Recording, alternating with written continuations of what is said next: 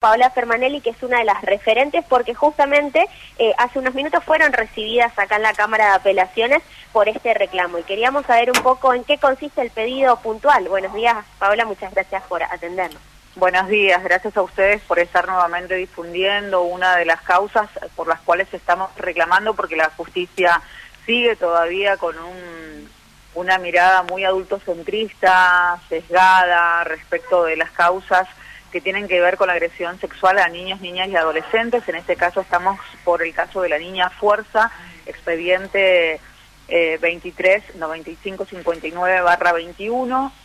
El juzgado número 1 eh, ha dictado la falta de mérito para el agresor sexual. Eh, obviamente esta medida fue apelada eh, y ahora en este momento están siendo atendidas la madre y la abuela de la niña por las autoridades correspondientes de la Cámara de Apelaciones en lo criminal.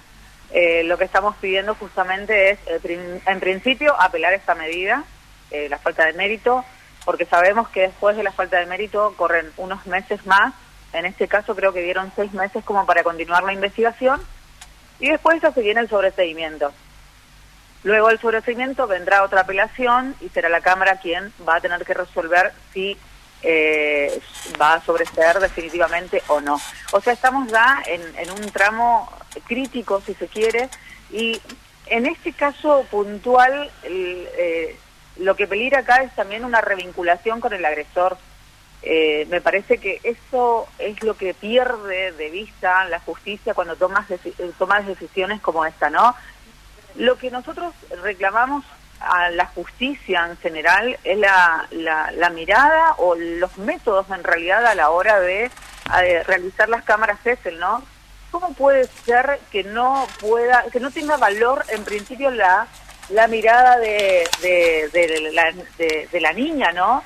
Eh, ¿Cómo puede ser que un relato no sea contundente para, para tomar una decisión de decir, bueno, procesar y de última, que las dudas que las dudas se puedan debatir en un, en un juicio.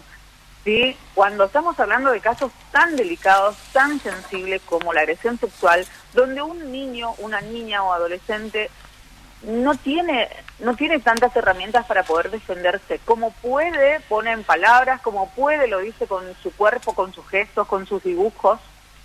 ¿Y cómo la psicología forense no va a estar capacitada para poder eh, entender esto que la madre lo pudo entender, digamos, que la madre, que la abuela, que la psicóloga que, atiende a la niña pudo comprenderlo, que la maestra del jardín pudo comprenderlo, o sea, no es que estamos hablando solamente que se le ocurrió a la madre y es la madre nada más quien plantea en la justicia esto.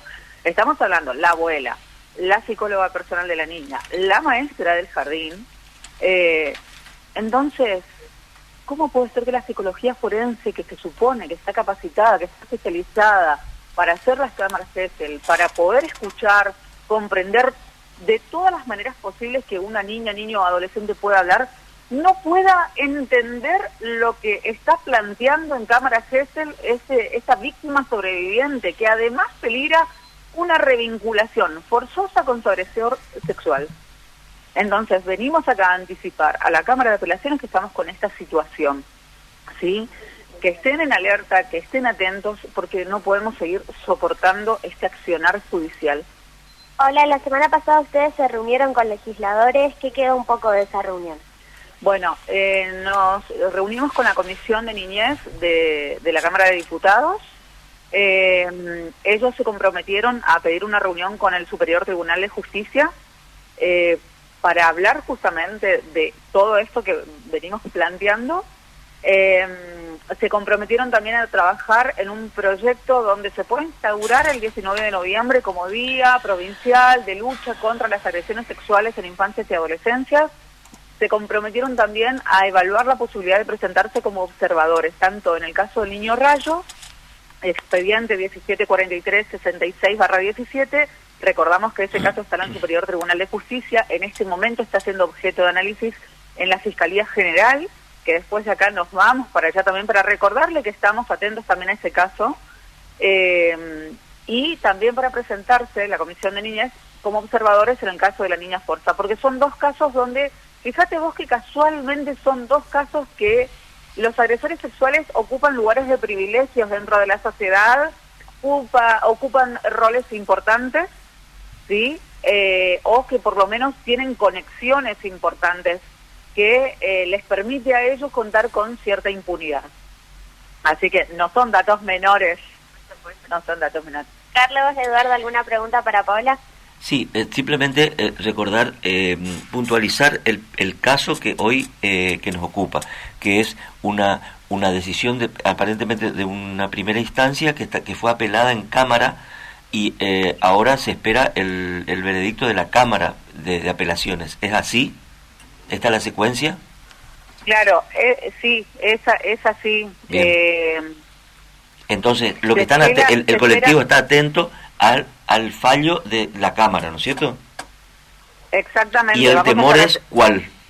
¿Cuál es el temor? No, y el temor es que pasen, que pasen estos meses, porque se supone que hay unos meses de investigación, digamos, para ver qué otras pruebas se aportan. Eh, insistimos con esto, cuando estamos hablando de, de, de niñeces de, de, tan corta edad, digamos, sí. eh, ¿cuántas pruebas vos podés obtener de una agresión sexual. ¿Sí? A veces el niño o niña cuenta como puede, ¿sí? Como puede, con, con pocas palabras, con, con gestos, con conducta, con dibujos.